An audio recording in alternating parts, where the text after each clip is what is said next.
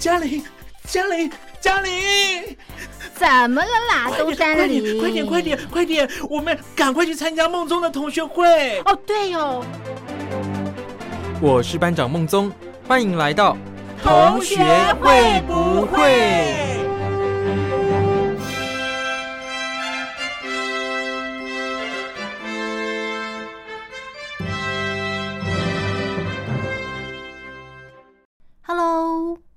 各位伙伴们，大家好，我是兰玲。今天是十二月三十一号，是今年的最后一天，很高兴可以陪着大家在线上跨年。那各位伙伴们，你已经想好今天晚上要怎么过了吗？是说回顾这过去一年来哦，真的是发生了很多事情，很多大事。那不晓得你们还记得哪些事情呢？如果你说啊，我只记得最近发生的事情，哎，那也没关系。今天的节目，我就来带大家回顾一下今年发生了哪些重要的事情。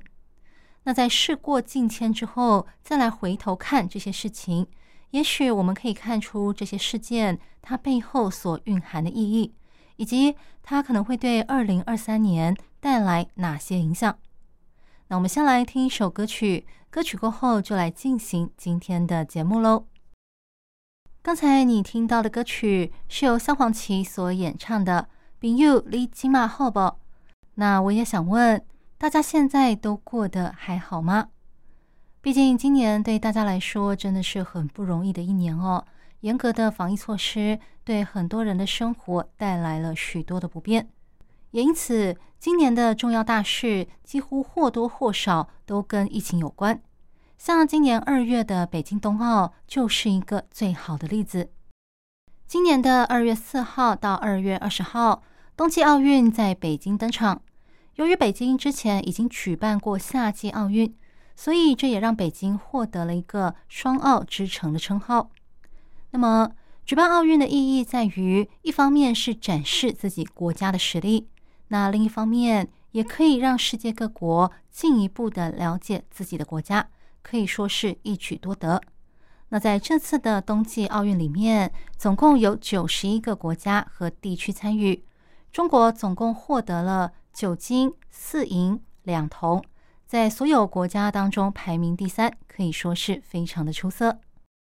不过，这次的冬奥也让世界各国见识到。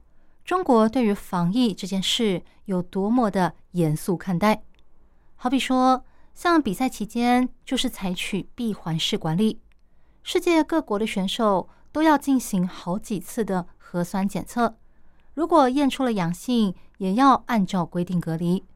所以当时就有传出，有好几位选手，因为他们的核酸检测结果一直在阴性跟阳性之间摇摆不定。所以他们被迫必须要在下榻的酒店还有隔离的地方一直跑来跑去，这让他们很难静下心来准备比赛。甚至有人因为阳性的关系被隔离，压力大到哭出来。再来，在冬奥举办之前，有媒体询问中国驻美大使馆说：“如果选手在冬奥举办期间，”说了一些和中国人权有关的敏感议题的话，会怎么处理？那当时北京奥组委对外联络部副部长杨舒就说：“任何行为或是言论，如果违背了奥运精神，特别是违反中国法律规定，将会受到一定的惩罚。再加上冬奥期间。”中共当局要求所有参加的人员都必须要在手机里面下载一个叫做“冬奥通”的软体，据说里面设有关键字审查系统，也因此引发了侵犯言论自由这样子的争议。当然，我也晓得，之所以实施严格的闭环管理，是为了避免冬奥变成疫情的破口，而且也有句话叫做“入境随俗”，只不过。能不能够在入境随俗还有不过度干涉之间取得一个平衡呢？毕竟办活动就是希望能够让参加的人都能够开心，达到一个宾主尽欢的效果。如果给大家留下了不好的印象，那你说以后办活动还有谁敢来呢？最后，这次冬奥还留下了一个谜团，那就是办这个活动总共花了多少钱呢？根据官方公布的资料，总共只花了三十九亿，是历届最少。不过，根据中国媒体调查的情况显示，这一次的冬奥可能花了三百八十五亿元，是官方公布数据的超过十倍。那为什么这个金额会差这么多呢？据说是因为有一部分的钱，它是列在啊，好比说像是比赛用的场馆，这个钱是列在它的例行维修费用里。也就是说，就算今天没有要举办冬奥，这个钱都是必须花下去的。听起来很有道理。不过，在冬奥结束之后，这个场馆是否还会有人使用呢？这个钱花的到底值不值得呢？那就有待后续观察喽。紧接着，在二月底发生的另外一件大事，就是俄乌战争爆发。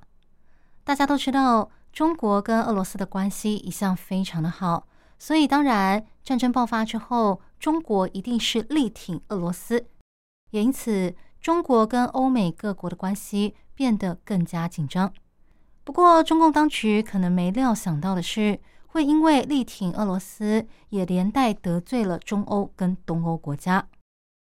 中国曾经在二零一二年创办了一个叫做“十七加一”经济合作组织，希望能够跟中欧还有东欧国家在贸易还有投资合作上建立更密切的关系。也就是说，中国还是非常的看重中欧跟东欧的。不过后来这个组织发展的情况可以说是每况愈下，有越来越多的国家退出。而中国力挺俄罗斯的做法，可以说是压垮他跟中东欧关系的最后一根稻草。那之所以会变成这样，根据日本媒体的分析，主要有两个原因。第一个原因就是中国没有兑现他要在中欧跟东欧扩大投资的承诺；另外一个原因是，这些中东欧国家有很多在过去曾经是属于苏联的一部分。后来陆陆续续的脱离苏联独立，那现在看到跟自己一样独立的伙伴遭到俄罗斯的攻击，自然心里很不是滋味，会有一种唇亡齿寒的恐惧感。所以他们当然会讨厌站在俄罗斯那一方的中国，这不难理解。因为挺俄罗斯，中国继美国、西欧国家之后，又得罪了中欧还有东欧国家。可是这样子力挺是值得的吗？在最近的俄乌战争中，俄军开始处于下风，节节败退，也因此莫斯科当局开始对中国提出更多的要求，也让中共官方非常的为难，陷入了一个尴尬的窘境。最近还有消息传出，说在明年的新年过后，莫斯科当局可能会展开更大一波的征兵行动。而且这一次征召的对象还包括女生，同时，莫斯科当局还有可能会在边境的一些城市实施戒严令，避免这些被征兵的人逃到国外去。可以想象，如果莫斯科当局明年真的要扩大战争的规模，肯定会引来更严重的国际挞伐。而到那个时候，中国又要站在什么样的立场，用什么方式来应对这个问题呢？真的是光想就让人头大。那我们接下来听一首周杰伦的《公公偏头痛》，让别人带我们去烦恼这件事吧。接下来时间来到了四月，大家还记得今年四月中国发生了什么重要的事情吗？今年四月十八到九月期间。在中国河南的村镇银行发生了取款难的事件，在河南省有四间村镇银行突然间在毫无预警的情况下关掉了它的提款还有转账的功能，让它的用户非常的惊讶。为了要拿回自己的钱，这些用户发起了多次的维权和抗议行动。根据媒体统计，这次的案件大约影响了四十万人。牵涉到的金额高达数百亿人民币，这恐怕是连马云都没有办法一笑带过的数字。而这个事件到了中期，还衍生了另外一个巨大的争议，那就是健康码由绿转红的事件。因为在这次的案件当中，受害的用户有一部分是外地人，而当他们要前往河南进行维权的时候，有很多人发现自己的健康码不知道为什么由绿转红了，这也导致他们没有办法搭乘大众运输工具。那事情曝光了之后，在网络上引发了巨大的讨论，大家都觉得很奇怪，会怀疑健康码不可能好端端的无故转红。这么做是不是为了禁止这些用户到现场去维权呢？但问题是，健康码是由政府系统管理的。那么，政府在这一次的村镇银行弊案中又扮演着什么样的角色呢？综合媒体报道，这次涉案的四间村镇银行，他们都跟一间许昌农商行有着密切的关系。而这个许昌农商行呢？在二零一八年，曾经被许昌银监分局警告和开罚，理由是他机制不健全、隐匿资金的实际投向以及违规办理业务。而到了二零二零年，因为有人爆料的关系，前面提到的四家涉案村镇银行之一的开封新东方村镇银行，开始出现了大批的用户要来把钱给提走。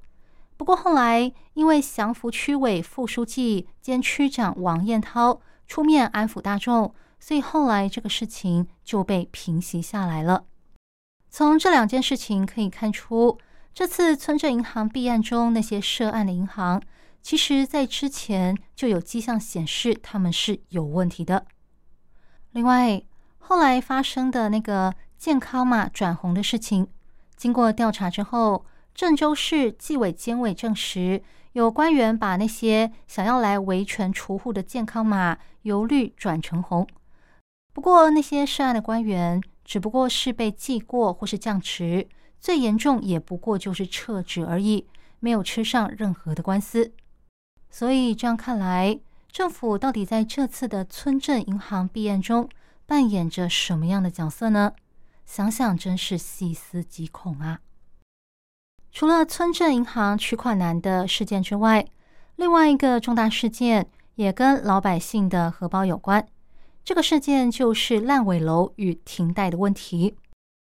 所谓的烂尾楼，就是你买了房子，但是建商建到一半就说，因为种种原因，这房子我不能够再盖下去了。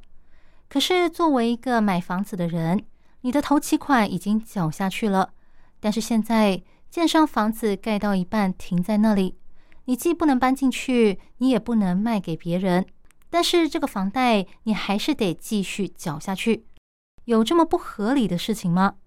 但是过往大家为了保持自己良好的信用，通常都还是会摸摸鼻子，把这个房贷继续缴下去，只能够请求建商大发慈悲，把房子给盖好。不过从今年六月底开始。江西省有屋主率先喊出了“这房子的贷款我不缴，哪怕要败坏我的信用也无所谓”。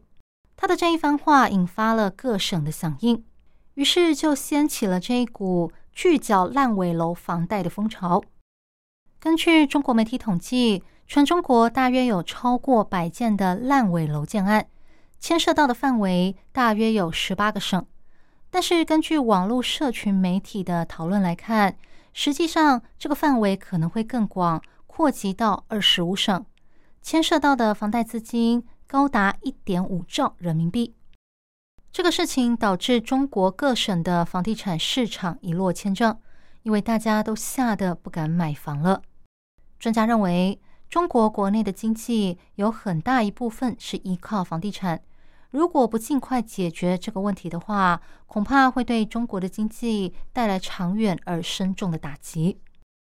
买房是人生中一项重大的选择，很多人可能穷尽一生也只买得起一栋房子。所以，如今发生了这样的事情，我想很多的屋主一定非常的哀怨。如果有时光机可以回到过去取消这个决定，那就好了。所以，接下来。我们就来听听陈奕迅所演唱的这一首《时光隧道》吧。接下来时间来到了六月，如果你平常就有在看直播带货的话，那你应该会对这个事情有印象，那就是李佳琦的坦克蛋糕事件。在今年六月三号的前夕，中国知名的直播带货主，人称“口红一哥”的李佳琦，他在直播带货的时候，端出了一块坦克造型的蛋糕，然后他就被当局给封杀了。这起事件在年轻族群之间引发了一阵不小的骚动。因为李佳琦的名声非常的响亮，当时有很多他的粉丝在网络上询问，到底是发生了什么事情啊？为什么他会被封杀了呢？然后在经过口耳相传，又或者是有人指点的情况下，这些人去查了六四天安门事件，才知道了这个多年来政府一直想要隐瞒的事情。我记得当时看过一篇报道，让我印象深刻。那篇报道是一个爸爸投书，说他的女儿是李佳琦的粉丝，正为了看不到他的直播而烦恼，于是就来问爸爸到底是发生了什么事。那爸爸不好明说，就暗示他的女儿可以去查一些资料。后来女儿回来告诉他说：“我知道了。”于是父女两个人相看无言。不晓得大家有没有注意到？这个事情跟小熊维尼的事情其实有异曲同工之妙。当年中国国家主席习近平因为跟奥巴马的一张合照被比喻成小熊维尼，从那个时候开始，小熊维尼就成为了中国的禁句。但是反而有越来越多人拿小熊维尼来开习近平的玩笑，但是却从来没有人拿跳跳虎来开奥巴马的玩笑。因为你说了，他也不会怎么样。你的反应越大，反而大家更想拿这个事情来捉弄你。而对照李佳琦的这个事情，如果不是因为他突然被封杀，也就不会有那么多年轻人去调查六四事件，进而知道了这个政府一直想要隐瞒的事情。这么做不是反而弄巧成拙了吗？将来在遇到敏感议题的时候。还要用同样的方式来处理吗？我觉得这是一个可以思考的问题。李佳琦的坦克蛋糕事件背后所隐藏的六四天安门历史，震撼了中国的年轻人们。而到了十月，中共二十大揭晓了下一代的领导班子，则是震撼了全世界。整体来说，这次中共二十大总共可以归纳出四个重点。首先，在二十大前夕，北京四通桥上有人拉了一个横幅布条，上面写着“反习近平”的标语。再来，在二十大期间，中共当局公布了新一代领导团队的名单，而这个名单也让很多的专家学者跌破眼镜，因为上面全部都是习近平的亲信，而习近平本人也顺利的三连任，再加上在会议期间。中共前总书记胡锦涛在众目睽睽之下被随扈拉走，种种迹象都显示，习近平他已经完全扫除了他从政之路上的阻碍，接下来他就可以畅行无阻了。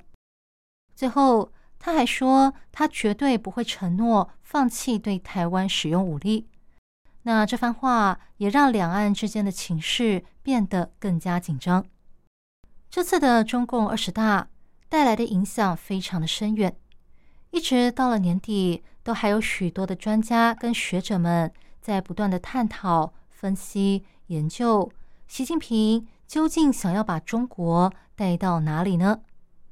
不过，我想，除了那些专家学者们之外，最想知道这个答案的，应该是正在收听这个节目的各位伙伴吧。那接下来。我们来听黄明志跟王力宏所演唱的《飘向北方》。接下来到了十一月，在双十一的那一天，中国卫健委发布了优化防疫二十条，说要放宽多项防疫措施。紧接着，中国文旅部也发布了开放跨省旅游的通知，让许多人非常的期待，心想。经过了三年的忍耐，我们终于要迎来了开放和松绑了吗？当时还有一个网友说：“今年应该很多人可以回老家过年，而不用担心被隔离了吧？可是才过了一个多礼拜，中国各地有好几个省，它的确诊人数又再度攀升。于是各地政府又拿出了严格的防控措施，有些地方甚至比之前还要更加的严格，让大家空欢喜一场。而到了十一月底，这股不满和失望又进一步升温。最后酿成了白纸革命，又叫做白纸运动。这个事件的起因是发生在新疆乌鲁木齐的一个叫做吉祥苑的小区。这个小区发生了火灾，可是当时因为正在封控的关系，虽然消防车赶到了，但是却被防疫围栏给挡在外面，没有办法及时进行救援。最后，这场火灾总共造成十人死亡。九人轻重伤。不过，根据网络流传的值班医生的说法，说其实真正的死亡人数高达四十四人，只是被压下来了。那在事情发生过后，当地政府召开记者会，但是却说绝对没有因为防疫而阻碍救援的事情，还说这些罹难者是因为他们自己自防自救的能力薄弱，才会造成这样的憾事。那当然，这个说法让一般大众非常的生气。后来到了十一月二十六、二十七的那个周末，在上海、北京、南京、广州、吉林还有山东等多个省市，有许多人带着白纸走上街头，来抗议严格的风控措施。那为什么要带白纸呢？因为一切尽在不言中。我什么都不必说，白纸上也什么都不必写。但只要拿出来，我们都知道大家最想要的是什么，最痛恨的是什么，以及最希望的又是什么。这是中国在六四事件之后最大的一波抗议示威风潮，引发了世界各国的关注。在很多海外国家的中国大使馆，也有人带着白纸到大使馆去抗议，并且响应这个活动。还有人向香港人道歉。说当初反送中的时候，他还认为他们很愚蠢，但现在自己才明白，他们要争取的只不过是生而为人最简单的、最基本的自由罢了。就在这个事件闹得沸沸扬扬的时候，中共前任领导人江泽民突然过世了。那他的过世也引发了大家对于六四事件的联想，因为当初六四事件的导火线。就是胡耀邦的故事，所以当时外界都非常的关注中共当局到底会如何解决这个事情，以免它变成六四事件的翻版。那在庞大的压力下，中共当局终于逐步松绑了防疫措施，在北京和广州，确诊者已经可以居家隔离，而不需要一人确诊整栋转送到方舱医院了，这是一个很大的进步。不过，在另一方面，中国各地也屡屡传出之前参加过示威抗议的人被警方逮捕的消息。所以说，中共当局这次究竟是真的要松绑防疫措施，还是说只是为了要安抚民众的权宜之计呢？这个可能就有待时间来检验了。接下来，我们来听王菲的《匆匆那年》，不知不觉。节目就进行到尾声了。今天跟大家一起回顾了，呃，有点惨淡的二零二二年。不过，我想大部分的人对于二零二三年应该还是非常的期待的，因为新的一年总是能带来新的期望。那么，这也是我最后一次主持同学会不会？